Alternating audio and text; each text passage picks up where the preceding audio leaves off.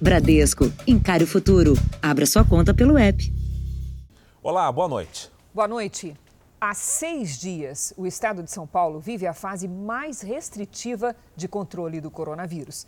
Mesmo assim, os números de infectados e de mortes não param de crescer. Hoje, o governo do estado endureceu as regras da quarentena com toque de recolher e suspensão de esportes coletivos, como o futebol. As cenas se repetem em hospitais de 53 cidades do estado. UTIs sem uma única vaga. Nas duas últimas semanas, as internações e mortes por Covid cresceram mais de 30%. A luz de alerta nunca esteve tão acesa. São mais de 9 mil pacientes internados em UTI, um número quase 50% maior do que no auge da pandemia no ano passado. Outras mil pessoas aguardam na fila por um leito. O Comitê de Saúde do Estado explicou que a equação para atender a todos que precisam não é simples por causa da velocidade de transmissão do vírus. O jeito é fazer com que mais pessoas saiam de circulação.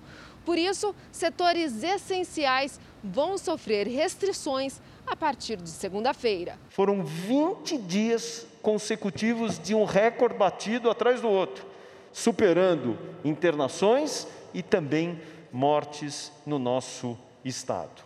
Hoje temos 2.046 casos aguardando as regulações para exames, para internações em enfermaria e unidades de terapia intensiva. E é exatamente por isso que nós precisamos implementar uma fase emergencial. Na chamada fase emergencial, fica proibido o serviço de retirada em todos os setores. O cliente não poderá ir a bares e restaurantes para pegar encomendas. Templos e igrejas podem abrir, mas as celebrações coletivas ficam suspensas. As atividades esportivas também. O Campeonato Paulista de Futebol, por exemplo, vai parar por duas semanas. Praias e parques não podem ter circulação. Funcionários de repartições públicas e atividades não essenciais só podem trabalhar de casa. E as escolas da rede estadual vão entrar em recesso e abrir apenas para merenda, mesmo assim com horário agendado. A recomendação é que as redes municipais e privada adotem a mesma prática. Antecipar os recessos e férias, se for possível, para todas as redes, é a nossa recomendação. Além disso, a orientação é que entre 8 horas da noite e 5 horas da manhã, ninguém saia de casa sem justificativa. Esta fase vai durar 15 dias e a expectativa é que 4 milhões de pessoas deixem de circular neste período. Se nas próximas duas semanas nós conseguirmos interromper a subida do número de internações que nós estamos observando hoje, eu diria que a gente já está salvando em torno de 40 vidas por dia.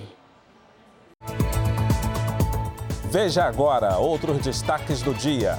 Pelo segundo dia seguido, o Brasil registra mais de 2 mil mortos em 24 horas. Na Grande São Paulo, pacientes morrem à espera de vagas de UTI. Câmara aprova em segundo turno o retorno do auxílio emergencial. Inflação de fevereiro é a maior para o mês desde 2016. Na série especial, famílias adoecem na espera por respostas de crimes não resolvidos.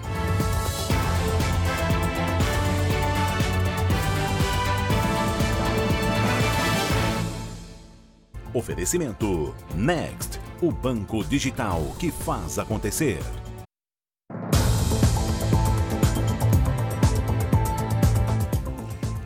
Vinte e oito pessoas morreram à espera de um leito de UTI nesses 11 dias do mês de março, no estado de São Paulo. E esse menino que você vê aqui na tela, o Bernardo, é uma das vítimas. Bernardo Rivera. Ele tinha três anos e vivia em alumínio no interior do estado. Na Grande São Paulo, a situação também é grave. Cícero veio buscar notícias do sogro de 81 anos que está internado há 10 dias. Ele estava só com, respirando com oxigênio, com ajuda de oxigênio, mas não estava entubado, estava sem, bem, mais, bem tranquila. Agora hoje, agora o doutor falou que provavelmente vai ter que entubar. Na UPA também tem pacientes em atendimento. Uma criança de um ano e nove meses está em acompanhamento e o quadro é grave. De ontem para hoje, aqui em Ribeirão Pires, dois homens e duas mulheres entre 64 e 78 anos morreram lutando contra a Covid-19 e contra o tempo para serem transferidos para uma UTI. Não deu para esperar mais. Dona Iracema, que estava há sete dias na fila de vagas de UTI, não resistiu às complicações da Covid. O drama da neta e da avó foi contada ontem no Jornal da Record. Só neste começo de março, foram 26 mortes de pacientes à espera por um leito de UTI na região metropolitana de São Paulo. Tabuão da Serra e Ribeirão Pires estão no topo desta lista. Cinco cidades da Grande São Paulo já estão com 100% dos leitos ocupados. A agência Record apurou que pelo menos 123 pessoas aguardam na fila da central que administra as vagas. E no Rio Grande do Sul, a população também vive o drama de aguardar por vagas de terapia intensiva. 276 pessoas morreram nas últimas 24 horas, num novo recorde no estado. A espera por um leito de UTI já passa de uma semana. Diagnosticado com Covid-19, hipertenso e diabético, o irmão de Yara está sem tratamento intensivo e aguarda numa unidade de pronto atendimento um sentimento de impotência que a gente não consegue saber nada a respeito da internação dele. E é desesperador ficar sem notícia, mesmo que a notícia não seja agradável. A falta de leitos impacta também quem não tem Covid-19. Vítima de um aneurisma cerebral, Janete Ferreira Justino, de 48 anos, morreu à espera de uma vaga na UTI. A família chegou a entrar na justiça para tentar salvá-la. A gente viu todo o sofrimento dela, entendeu? A gente apelou para tudo. Em Porto Alegre, o colapso do sistema de saúde fez com que este hospital, referência no atendimento à Covid-19, fechasse as portas da emergência. São aceitos apenas pacientes que chegam em estado grave e de ambulância. Um cenário que se repete nos outros hospitais da cidade. A velocidade de contaminação provocou um aumento repentino no número de casos e de óbitos. No primeiro ano da pandemia, levou três meses até que fossem registradas mil mortes no Rio Grande do Sul. Agora, esse número foi atingido em apenas seis dias. O total de pessoas que perderam a vida por causa da Covid no estado é maior do que a população de 370 municípios no interior. É como se a cidade de Cerro Largo, no noroeste, simplesmente desaparecesse. Os dados desta quinta-feira mostram que o Rio Grande do Sul chegou a 14.363 mortes. Para ajudar no esforço para frear esses números e reduzir as filas de espera por vagas, um hospital de campanha será montado amanhã pelo Exército na capital do estado. O Mato Grosso do Sul registrou mais de 10 mil casos de Covid-19 em uma semana, no maior pico de contágio da pandemia. Não há mais vagas em leitos de UTI, tanto na rede pública quanto na particular. O estado ultrapassou a marca de 191 mil infectados. São mais de 3.500 mortes. Esse, sim, é o, é o pior momento da pandemia. Nós nunca vivemos esse momento é, como nós estamos vivendo agora. No Hospital Regional, unidade de referência no tratamento de pacientes com a Covid-19 em Mato Grosso do Sul, a taxa de ocupação de leitos de UTI está em 105%. Outras cinco pessoas estão internadas no pronto atendimento à espera de vagas. Diante da superlotação no sistema de saúde, o governo decretou medidas mais restritivas. O novo decreto restringe a circulação de pessoas das 8 horas da noite até as 5 horas da manhã e limita o funcionamento do comércio nos fins de semana. Vamos para o Rio de Janeiro, que prorrogou restrições contra a pandemia mas relaxou outras medidas. A nossa repórter Adriana Rezende tem os detalhes. Boa noite, Adriana. O que foi que mudou aí no Rio de Janeiro? Boa noite, Cris. Boa noite, Fara. Um novo decreto estende as medidas que terminariam hoje até o dia 22 de março. A permanência nas ruas segue proibida durante a noite, mas o comércio vai ficar aberto ao público por mais tempo. Bares e restaurantes vão funcionar até as 9 da noite. Antes tinham que fechar às 5 da tarde. Aqui na Orla, quiosques e ambulantes poderão voltar a trabalhar. As atividades econômicas foram escalonadas por horário para tentar reduzir o número de passageiros no transporte público. Escolas, academias e templos seguem abertos sem restrição de horário. Mas festas e eventos públicos permanecem proibidos. O Rio está com 91% das UTIs ocupadas. Vamos aos números de hoje da pandemia no Brasil. Segundo o Ministério da Saúde, o país tem mais de 11 milhões 277 mil casos da Covid-19. São quase 273 mil mortos. O Brasil superou outra vez a marca de 2 mil mortos em 24 horas. Foram 2.233 óbitos. Há exatamente um ano, a Organização Mundial de Saúde decretava a pandemia. Em todo o planeta, são mais de 118 milhões de casos de Covid-19 e a doença já matou 2 milhões 625 mil pessoas. Em número de casos, os Estados Unidos lideram com mais de 29 milhões de infectados, seguidos pela Índia, com mais de 11 milhões. Em terceiro lugar aparece o Brasil, com 11 milhões 277 mil casos. Os países com o maior número de mortes são Estados Unidos, com 530 mil, Brasil e México, com 192 mil mortos.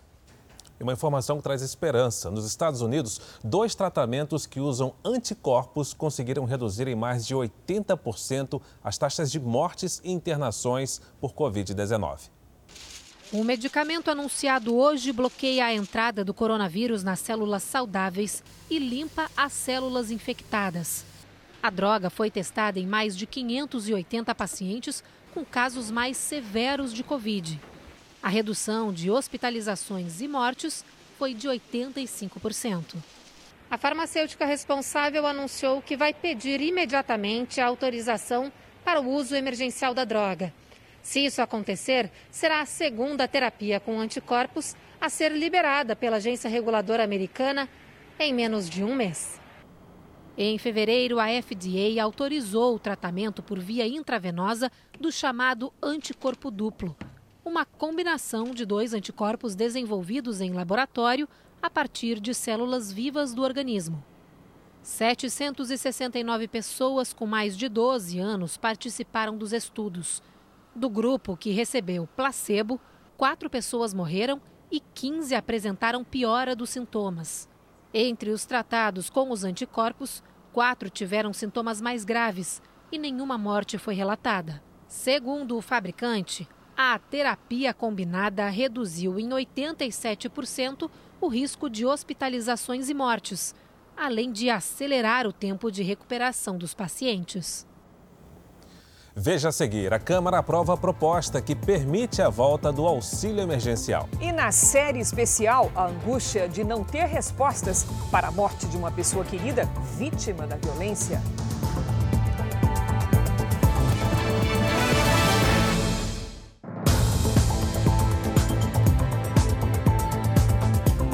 Olha, foi aprovada hoje na Câmara dos Deputados, em segundo turno, o texto base da PEC emergencial. Essa emenda à Constituição permite a volta do pagamento do novo auxílio emergencial, mas também cria mecanismos para controlar as contas públicas em tempos de crise. A proposta foi aprovada em segundo turno com folga: 366 deputados a favor, 127 contra.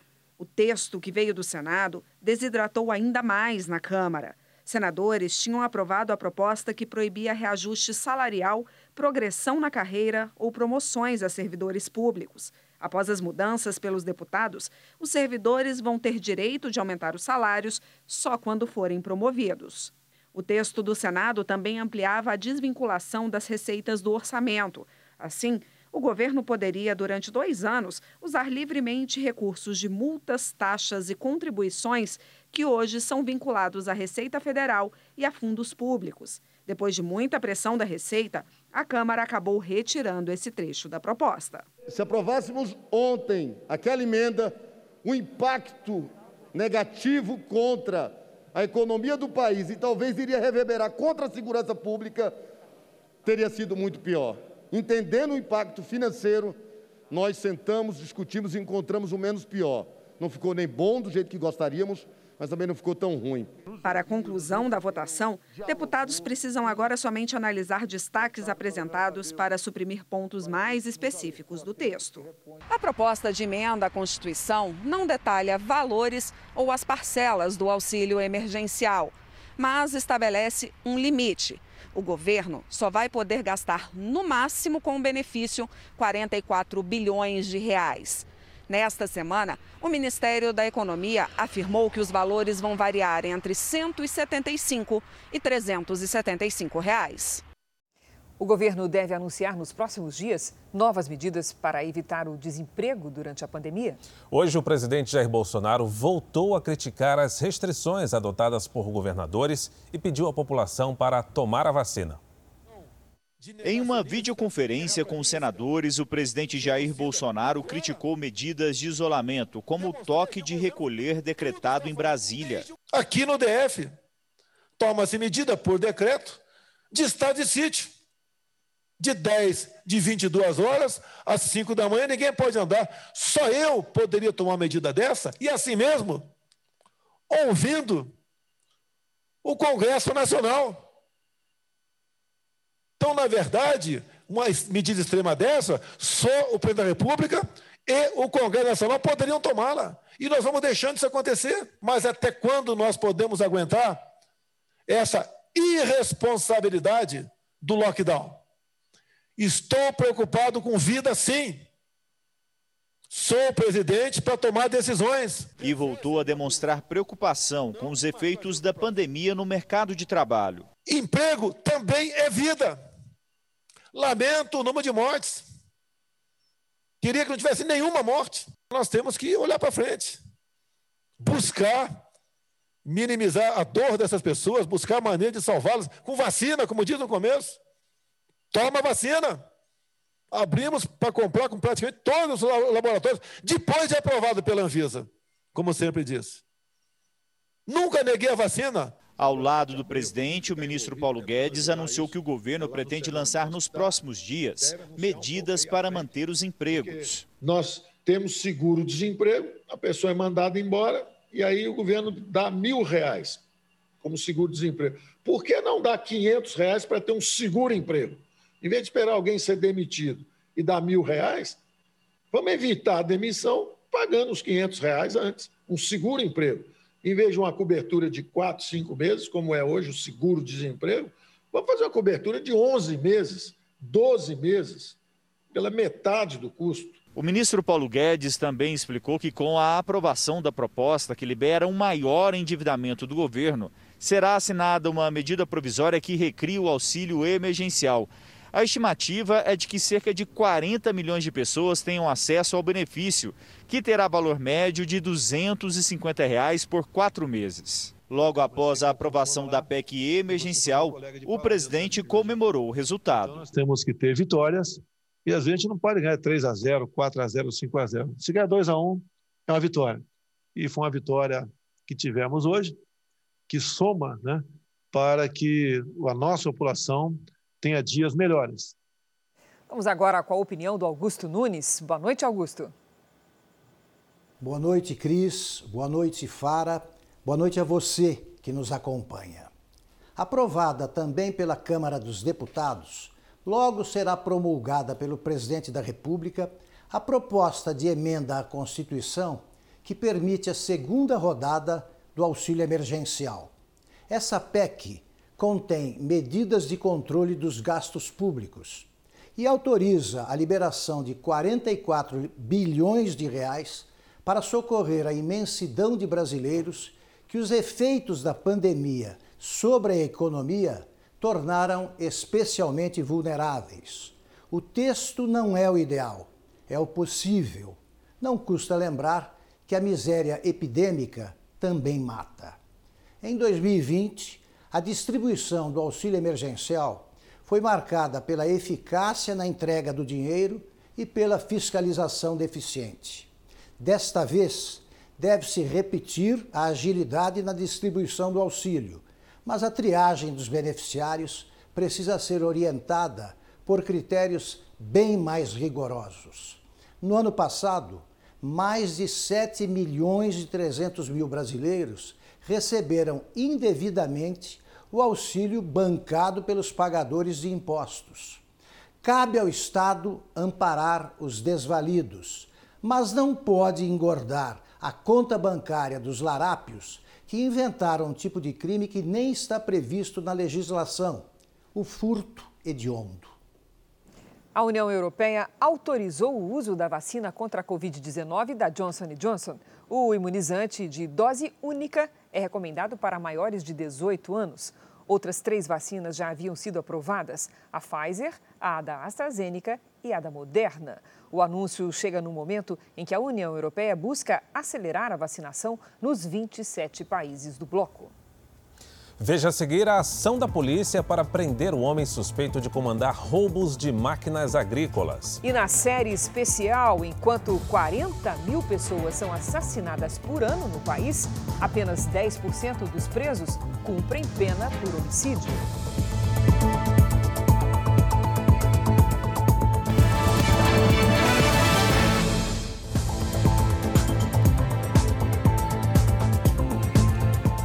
Em São Paulo, foi preso um homem suspeito de chefiar uma quadrilha que roubava máquinas agrícolas e industriais. No último assalto, eles agiram com violência e fizeram uma idosa refém. Os policiais seguiram cedo para um conjunto habitacional em Mogi das Cruzes, região metropolitana de São Paulo.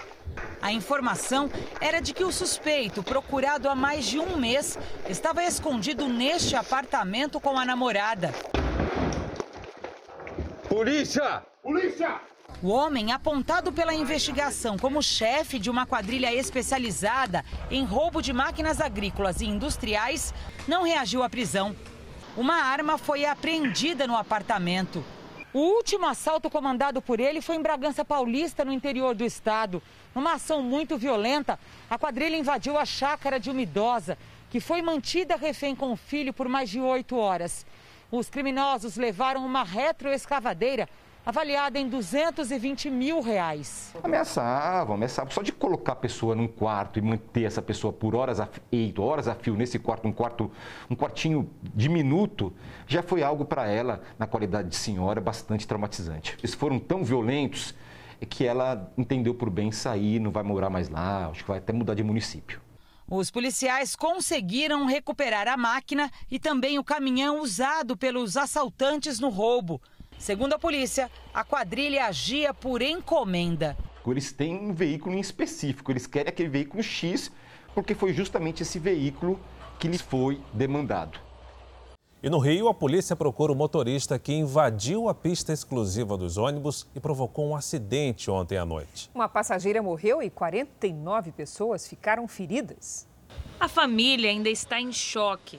Eliana Carvalho tinha 56 anos e trabalhava em uma escola na zona oeste do Rio. Ela deixou três netos, três filhas, uma mãe precisa dela o ônibus em que ela estava tombou depois da batida com um carro que invadiu a pista exclusiva para o BRT. 49 passageiros ficaram feridos. Moradores ajudaram no socorro. Os primeiros atendimentos foram feitos ainda no canteiro da avenida. Eliana não costumava voltar do trabalho de ônibus, mas no dia do acidente, a amiga que a levava de carro passou mal. O motorista que invadiu a pista exclusiva do BRT fugiu sem prestar socorro às vítimas. A placa do carro pode ajudar a polícia a identificar o condutor. O veículo foi abandonado no local. Estou esperando, inclusive, que ele se apresente para contar a versão dele. A notificação por hora é homicídio e lesão corporal culposos e a omissão de socorro, a fuga do local de acidente. Né? Além do motorista, uma mulher e duas crianças também estavam no carro e fugiram depois de serem retiradas por pessoas que passavam no momento do acidente. A família de Eliana cobra uma solução. A minha sogra está Está inconformado, minha sogra está lá destruída, gente. Acabou com a família, acabou. Ele se entregue agora, se apresente, entendeu? Para a justiça ser feita. Eu sei que eu não vou trazer minha cunhada de volta, mas tem que ser feita a justiça. Voltamos a falar do coronavírus. 26 municípios de Minas Gerais entraram na fase de restrição. Em algumas cidades, há risco de faltar oxigênio e quem necessita de um leito de UTI na capital precisa entrar na fila. Pacientes nos corredores, pediatria e consultórios transformados em leitos e 100% das vagas de UTI ocupadas. É a realidade neste hospital público em Montes Claros, norte de Minas, que ainda sofre com a escassez de mão de obra. Estamos trabalhando em exaustão, só que agora a gente chegou numa fase que não tem mais profissional disponível. Januária, também no norte mineiro, passou a recusar doentes por falta de vagas no hospital. E não há mais cilindros para o oxigênio, porque o consumo dobrou. Infelizmente, eh, os fornecedores de oxigênio não têm conseguido fornecer uh, o oxigênio para nós aqui. Nas últimas 24 horas foi registrado o maior número de mortes pelo coronavírus em Minas, 263. Em média, uma vida perdida a cada seis minutos.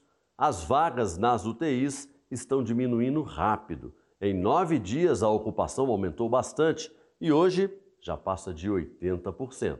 Na capital, pela primeira vez, todos os indicadores de enfermarias, UTIs e média de infectados passaram hoje para a fase vermelha. 26 dos 34 municípios da região metropolitana de BH decretaram toque de recolher, assim como em outras cidades do interior. Apesar da alta dos números, as festas clandestinas continuam, como numa boate em Muriaé, Zona da Mata, interrompida com a chegada da polícia.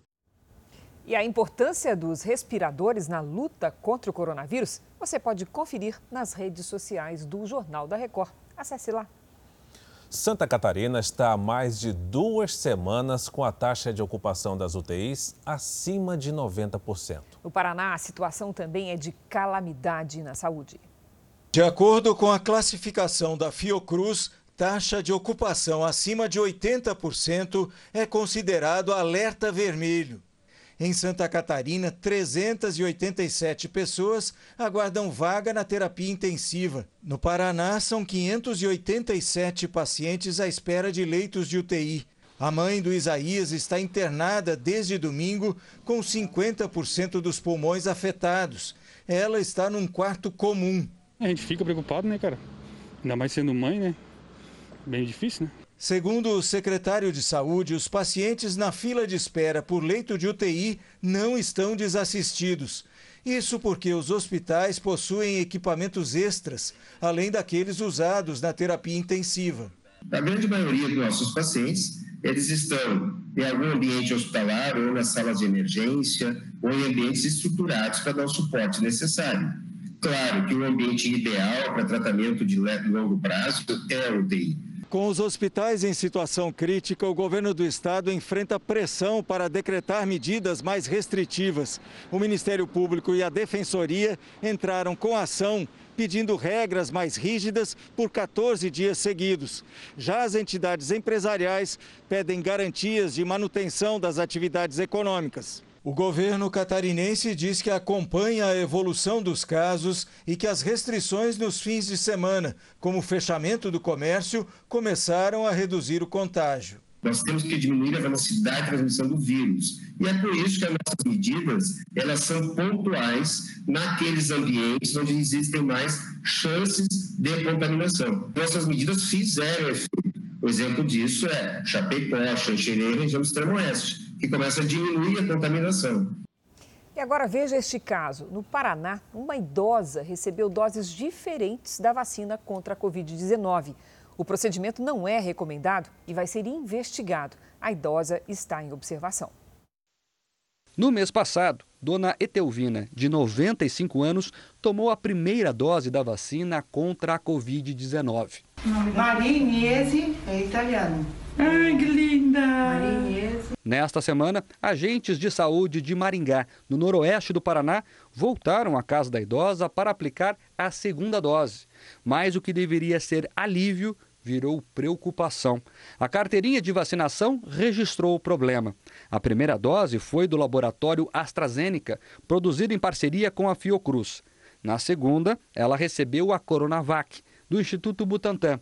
A neta foi quem percebeu a confusão. A gente ficou assustado e ela também ficou assustada, porque ela também não sabia o que fazer. Ela simplesmente não tinha reação. A Secretaria de Saúde de Maringá assumiu o erro e abriu um procedimento interno para apurar se a falha foi humana ou do sistema que controla a vacinação na cidade.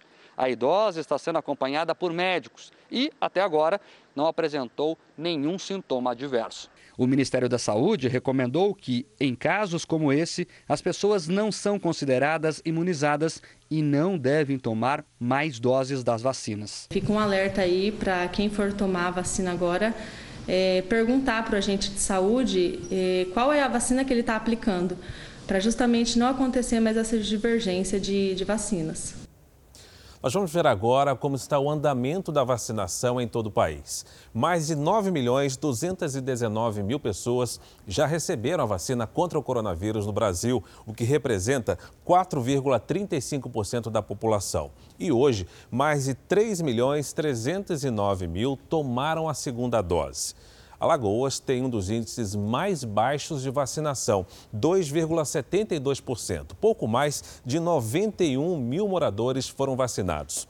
Em Minas Gerais, mais de 765 mil mineiros tomaram a primeira dose, ou seja, 3,59% dos moradores.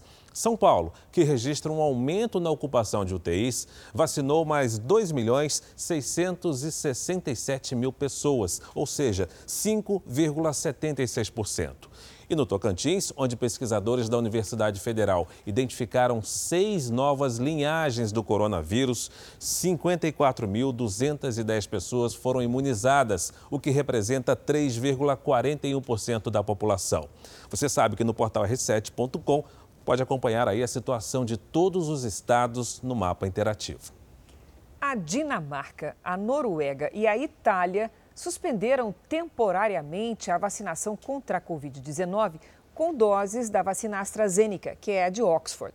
A medida foi tomada depois da suspeita de que o imunizante pode ter provocado a formação de coágulos sanguíneos. A suspensão do uso do lote da vacina da AstraZeneca, desenvolvida em parceria com a Universidade de Oxford, é uma medida preventiva e acompanha a decisão de outros países europeus.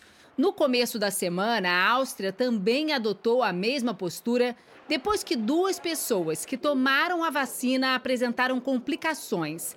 Em um dos casos, uma enfermeira de 49 anos morreu por graves distúrbios de coagulação. O episódio fez outros países suspenderem a vacinação, como Islândia, Estônia, Letônia, Lituânia e Luxemburgo. O governo britânico saiu em defesa do imunizante fabricado no país, garantindo que é seguro e eficaz. A Agência Reguladora de Medicamentos aqui da Europa investiga se existe mesmo relação entre os casos de trombose e a vacina. Até o dia 9 de março, 22 casos foram notificados em um universo de mais de 3 milhões de pessoas vacinadas no continente europeu.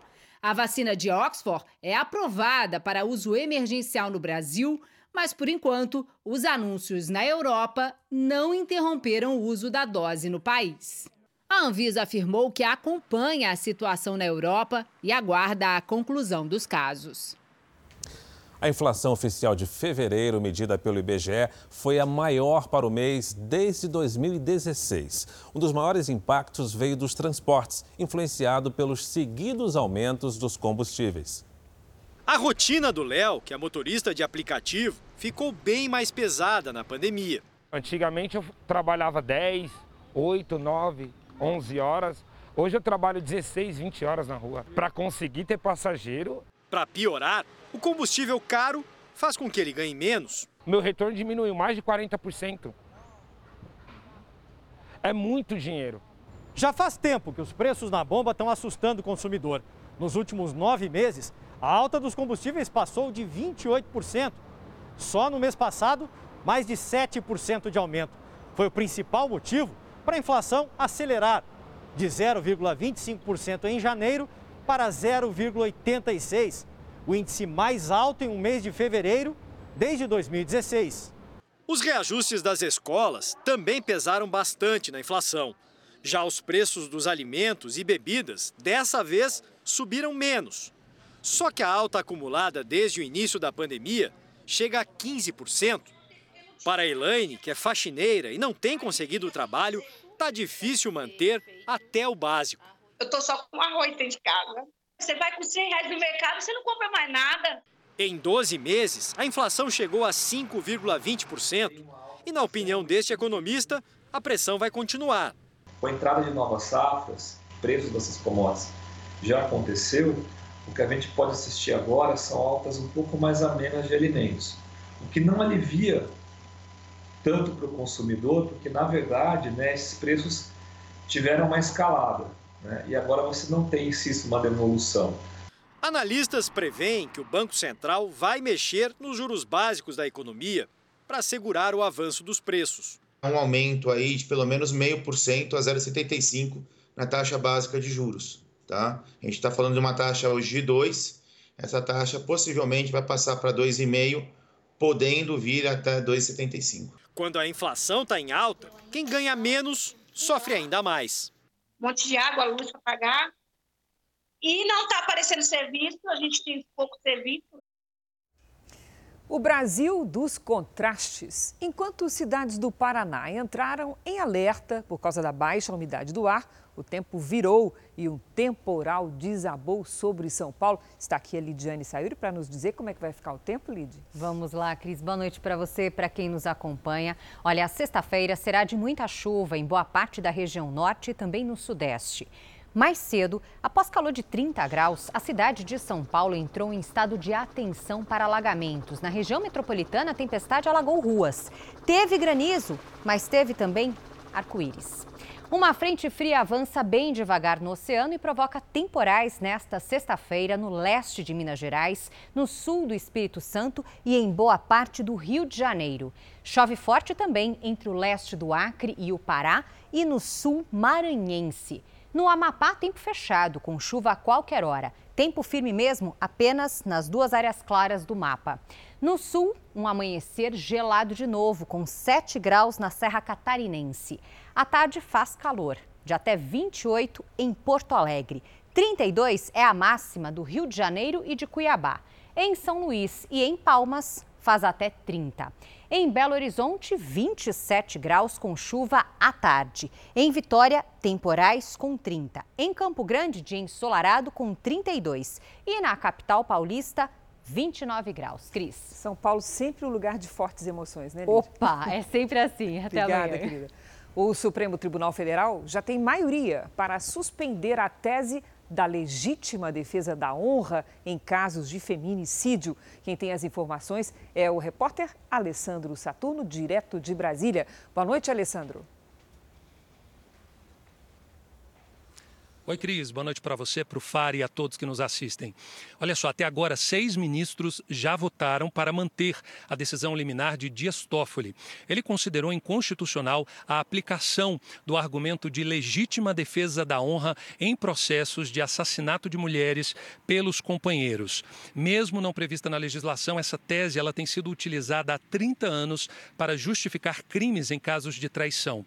Para o ministro, o recurso é um meio cruel para tentar culpar a vítima e ainda colabora na naturalização da violência contra a mulher. Os outros cinco ministros têm até amanhã, à meia-noite, para incluir os votos no sistema do plenário virtual aqui do Supremo Tribunal Federal. Cris Fara. Obrigada, Alessandro. Também em Brasília teve bate-boca na sessão do Supremo Tribunal Federal. O ministro Marco Aurélio Melo chamou de autoritário o presidente da corte, Luiz Fux, que retirou da pauta o julgamento da denúncia contra o deputado Daniel Silveira, a pedido do relator, ministro Alexandre de Moraes. O ministro Marco, Aurélio queria que fosse votada a substituição da prisão do deputado por medidas mais brandas. A essa altura da vida, não aceito mordaça. Não, eu vou, eu, eu pedi vênia a Vossa Excelência exatamente porque, na qualidade de, presi, de presidente dos trabalhos que ora se realiza. Excelência tudo pode, eu já disse que Vossa Excelência é autoritário. Vossa Excelência tudo pode. Vossa Excelência realmente não submete ao colegiado proposta de um colega. Muito bem, paciência, os tempos são estranhos e Vossa Excelência colabora para eles serem mais estranhos ainda. Eu não aceito a pecha de Vossa Excelência, mas, enfim, vou decidir que, como o relator não, não é, apregoou o processo, nós não temos o que decidir. Hoje aconteceram homenagens em todo o Japão para lembrar das quase 20 mil vítimas do terremoto seguido de tsunami que atingiu o país há exatamente 10 anos. Nós vamos a Tóquio com a correspondente Silvia Kikuchi, que tem outras informações. Silvia, bom dia para você aí em Tóquio. Olá, Fara, Cris. Após respeitar um minuto de silêncio, o primeiro-ministro Yoshihide Suga disse que as lições aprendidas com o desastre não devem ser esquecidas. Aqui em Tóquio, manifestantes se reuniram em frente à companhia responsável pela usina nuclear de Fukushima. Na cidade mais destruída pelo tsunami, houve queima de fogos em homenagem às vítimas. Eu e a equipe de reportagem do Jornal da Record estivemos em Fukushima. A região próxima à usina está praticamente deserta porque ainda existe o risco de contaminação por radiação. Veja na reportagem.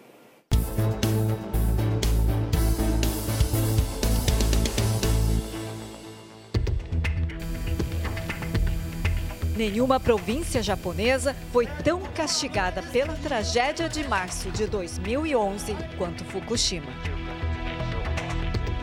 Em outras regiões, os moradores puderam voltar para reconstruir as áreas atingidas pelo terremoto e tsunami.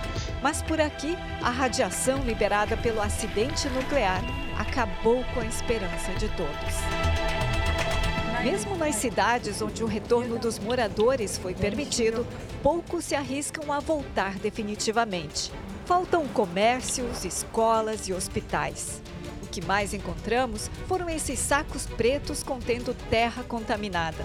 O material é retirado diariamente das cidades. A 3 quilômetros da usina foi construído este memorial para contar a história do pior acidente nuclear do país. Toshio Kaneko, gerente de um hotel que fica a 35 quilômetros, diz que jamais vai esquecer aquele dia. Ela conta que quando as ondas gigantes começaram a chegar, as pessoas correram para o hotel pedindo ajuda. Uma família que se hospedaria naquele dia, todos morreram. Os avós, os pais, o neto. É duro lembrar dessas coisas. Desculpe, não consigo nem falar. Seguimos para a província de Iwate, a 550 quilômetros de Tóquio. Esses trabalhadores contam que foram enviados de outras regiões para consertar as estradas. Dez anos depois, a reconstrução ainda não terminou. Nessa parte de Rikuzen Takata, esse foi o único prédio que restou. Ali em cima tem um sinal indicando até onde a onda atingiu, 14 metros e meio. Restos de geladeiras e alguns móveis ainda podem ser vistos. A proteção das varandas permaneceu intacta apenas no último andar. O tsunami arrancou também milhares de árvores plantadas ao longo da praia. O bosque, que levou mais de 300 anos para se formar, foi destruído em questão de segundos. Nessa área haviam muitas casas que foram destruídas e agora no lugar existe um memorial. Aqui também havia um bosque com 70 mil pinheiros que foram levados pela água e sobrou apenas um, que tornou-se símbolo da resistência e deu força aos japoneses para lutarem e reconstruírem, mesmo depois de tudo destruído. Com o tempo, o símbolo da esperança não resistiu à ação da água salgada e morreu. No lugar foi colocada uma réplica que, do alto dos quase 28 metros de altura, zela pelos moradores e visitantes. Moradores como Dona Setsuko que nos trazem respostas para tanta resistência. Olhar para frente e com todas as forças. A busca por respostas para mortes de vítimas de violência quase sempre deixa os parentes doentes. A vida fica em suspenso e a angústia diante da impunidade se transforma em depressão. A estimativa é de que 40 mil pessoas sejam assassinadas por ano no Brasil, mas só 10% dos presos no país cumprem pena por homicídio.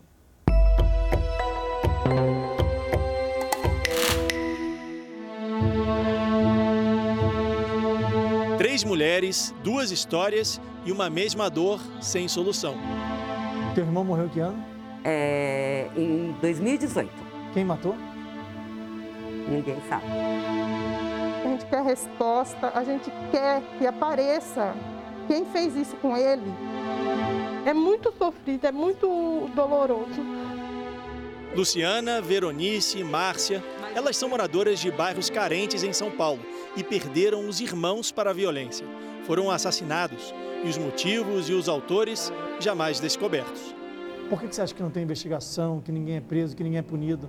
Por falta de empenho mesmo, por falta, porque para falar que é por falta de dinheiro não, porque são todos concursados, funcionários públicos, têm os seus salários que eram para fazer isso. Ah, é pobre, para quê? Estatística. Márcia mora no Jardim São Luís, zona sul de São Paulo, uma região onde os assassinatos sem punição se multiplicam.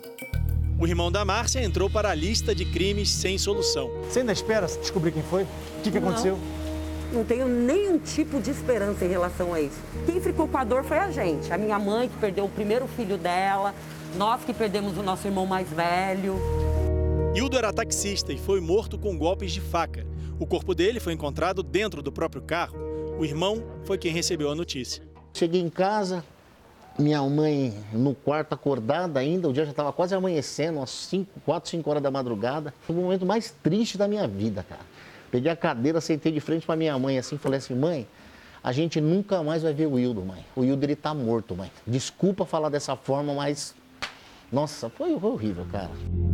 A família já tinha passado pelo drama de perder um parente por crime violento. Um tio morto em 1999. Outro caso que a polícia nunca desvendou. É a gente que se defende, a gente que se protege. O que, que a gente faz? Não fica tanto, não vai pra rua, não vai para lugar perigoso, toma cuidado. Igual eu tenho, meu filho é negro, eu falo para ele, olha filho, saia, se for passar de certa hora, fica onde você estiver. Não fica zanzando, não, não arrume confusão.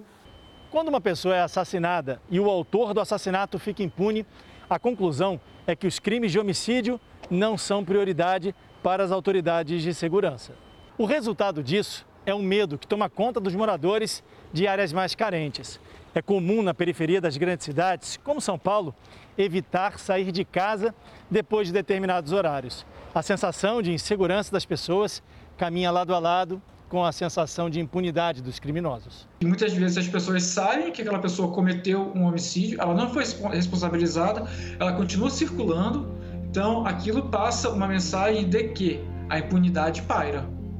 Segundo o Ministério Público de São Paulo, a investigação sobre a morte do taxista Hildo está parada no Tribunal de Justiça por falta de provas. Luciana também mora na periferia da Zona Sul de São Paulo e há mais de dois anos espera que a polícia encontre o assassino do irmão. A gente sempre liga, fala que está em investigação, só que já é dois anos, né? A gente precisa de resposta. Meu irmão era uma pessoa boa. Minha mãe sofre, meu pai sofre. Minha mãe, desde que meu irmão faleceu, parece que a minha mãe morreu junto com ele. Então a gente quer justiça, a gente quer ver esse bandido atrás das grades. Elielson Pereira Sodré tinha duas filhas e trabalhava como pintor. Ele foi encontrado desacordado num terreno baldio com marcas de golpes na cabeça. Elielson chegou a ser levado a um hospital, mas não resistiu.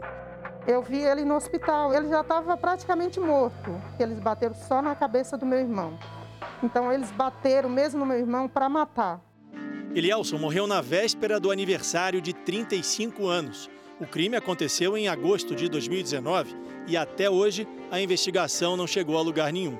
As pessoas ligou os vizinhos para a polícia ir lá pegar o cara, que o cara tinha feito essa maldade, e a polícia não foi atrás do caso. De acordo com o Ministério Público de São Paulo, o caso ainda está sendo apurado pela Divisão de Homicídios. O Instituto Sol da Paz fez um levantamento e chegou à conclusão que mais de 40 mil pessoas são mortas por ano no Brasil, mas poucos assassinos são identificados e punidos.